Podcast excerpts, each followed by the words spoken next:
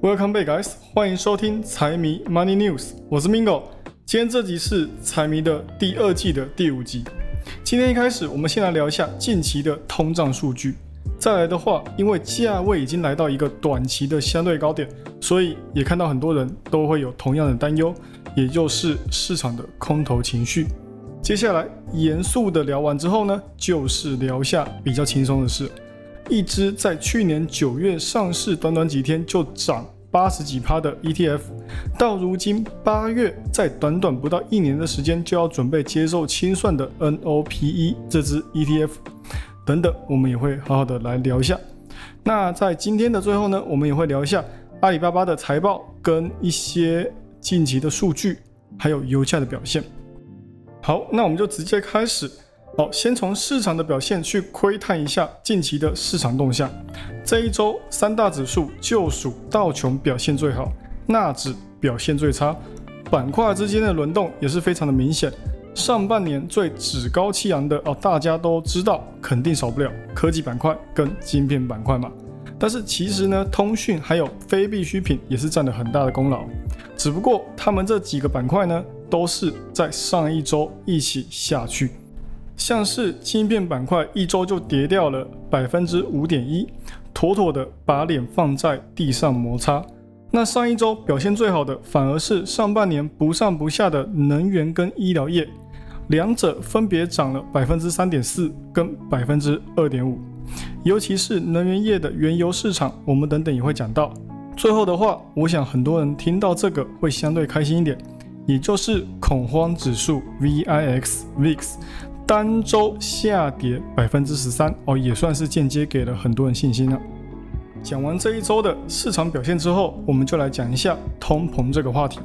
在这一次 CPI 公布之后，其实有一部分人是认为说没有什么的，而因为去看核心通胀的话呢，现在这个数据还是维持在四点七的位置，基本上没有什么动。但是只要细心观察的话呢，其实就可以注意到一个信号。逐月增长都保持在低位，没有什么。但是如果我说在接下来不到两个月的时间，通胀就会加快下跌到接近三趴多呢？这后面会引发什么样的危机？我想大家都心知肚明啊，也就是衰退的加速到来。但是为什么会让我看到这样的信号呢？首先呢，我们要先来讲一下什么是同比增长，什么是环比增长。同比的意思就是跟上一年同一期的表现做一个比较，那环比呢，就是跟上个月的表现做比较。那如今六月跟七月的通膨表现都有趋缓的现象，并不是因为说跟上一年的同期相比出现放缓，而是环比的表现，核心通胀就只有零点二帕的增速。那我们反过来看同比增速，它的计算方法也是取决于上一年同期的环比增速，所以。假如说接下来八月或甚至是九月的核心通胀依旧是保持在低位的话，跟六七月一样都没有什么变动的话呢？那我们再拿去年八月的环比增速来比较的话，去年八月的环比表现是零点五，如果今年八月一样是零点二趴的表现。两者相加起来，可能会直接让上个月的七月的核心通胀同比增长从四点七跌到四点三。再来，如果九月照旧是零点二趴的表现，那可能就会让通膨数据跌到三点八趴到三点九趴。哦，这样子就可以达到两个月从接近五趴的通膨数据到两个月之后的三趴多。哦，但是当然呢，这其中还是需要一些核心数据。乖乖不动哦，这样子才会有机会加速下跌，不然依靠现在风光无限的能源哦，是真的有可能让通胀显得更加顽固，通膨下不去，政府又在刺激，只会造成反增长。但是当然这都是后话哦，就看市场怎么表现，还有如何应对。好，那接下来我们就来聊一下空头的部分，这通常也是散户最担心的一个部分。在股价还在不停上涨的时候，完全不会考虑到接下来的上面的上限有多少。可是呢，一旦股价涨势趋缓，或者是开始出现突破不了前高，变成价位震荡的时候，怕东怕西的哦，就会开始考虑要出新持股，还是要反过来做空嘛？那我来告诉大家一个好消息。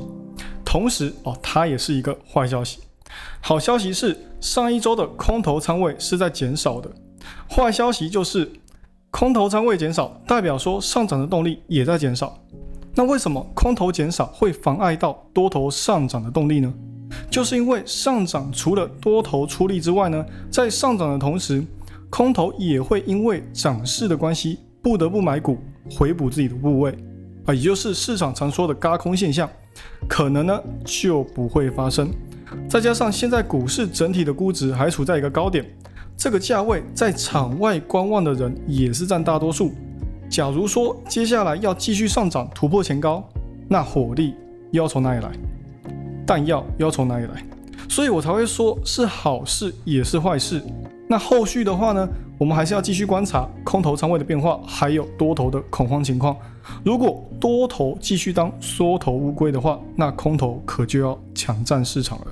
到时候我们可能也有机会看到短期内的最大跌幅出现。当然，这都是猜想而已。毕竟哦，有时候供需还是需要保持一个相对制衡的关系啊，这样子市场才会越来越健康。另外呢，还有一点就是有关债券的情况啊，让有买债券的人哦放心一下。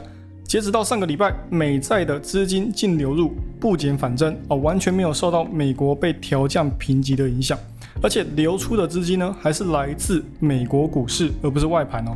这样子资金动向也很明了嘛，就是投资人都在拿美债去做对冲，美债还是那一个深受大家喜欢的一个投资工具啊，所以大家可以放心，继续保持你的投资部位，这样就可以了。接下来我们来聊一下 NOPE 这一支 ETF。有兴趣的可以自行去搜寻一下这一支 ETF 的走势。前面的大起造就了后面的大落。那 NOPE 呢？它在去年也跟 BBBY 还有 GNE 一样，都可以算是一时的炒作股。那它这一支的股票宣布会在今年的八月二十四号开始清算，也就是正式关闭。那这支股票呢，是在去年的九月才创立的一支 ETF，它从创立到现在只有赔钱没有赚钱，资产规模也是一直萎缩。那我来跟大家讲一下这一支 ETF 到底是怎么回事。那这支 ETF 呢，是由一个叫做 George Noble 的人创立的，他自己本身呢，在创立这个 ETF 之前是有管理过一些基金，直到去年的时候，他觉得时机到了。他开始在社交媒体上面宣传说他对于市场的想法，还有对于这只股票的看法，也间接打开他的知名度。那他在当时呢，对于市场内的科技相关类股其实相对反感的哦。他认为到处都是泡沫，所以他也比较偏好价值型跟成长型这类比较稳定的资产。对于像是特斯拉或者是英伟达这类高估值的个股，他是完全没有兴趣的。所以他也就顺理成章的在去年推出了他的 ETF，但是他的买法哦，我真的是不敢苟同啊，因为他在一开始的时候是做多石油跟天然气，同时呢又做空 QQQ、特斯拉还有苹果跟其他类似的高估值的股票。那大家也都知道，今年他做空的这些类股呢，可以说是一个比一个还要来得好。那当然，这只会红哦，也不是没有原因。因为去年十二月，它一个月就涨了百分之八十二趴哦，这个回报可以说是单月最厉害，没有之一，几乎要翻倍了。但是我们也知道，没有天天在过年的啦。后面呢，能源业就跌到一度怀疑人生哦，但是他也没有因为说后面的跌幅就改变他的策略哦。所以今年一开始，他就一路贴地飞行哦，完全没有机会再实现去年的涨幅。天然气、原油都是今年开始下跌的。也刚好是他手上做多的那些部位，做空的部位呢？我们光是看到特斯拉就知道 NOPE 哦被打的有多惨。你跟他反着做，你肯定会赚到手软。他压错了所有东西，直到现在啊，大家可以看到他压错的东西好像有一点转机的哦。能源板块单周涨幅三点四八，科技板块开始走跌哦，一切好像要慢慢转好的同时呢，没有错。他要清盘了，要关闭了。终于轮到他扬眉吐气的时候，他却要离开市场。那这一切的根本原因呢，就是因为他没有在对的盘势做出正确的调整，才导致他现在哦轮到他的时候呢，没有好好的把握住。这也是我们可以好好去学习的一部分。哦，我不是叫你去学他看错趋势的本事哦，而是要知道在不同的市场要做出不同的调整是多么重要的一件事。还有股价只要进入高估值，你就想要做空它，只有这个理由就去做空的话，那也是非常愚蠢的。假如说股价的基本面还能够支撑，财报各方面数据也足以证明它有这样的实力站在这么高的位置，市场焦点跟资金走向也都还在那里，那你还要坚决反着做，那你就要绝对要做好你的心理准备。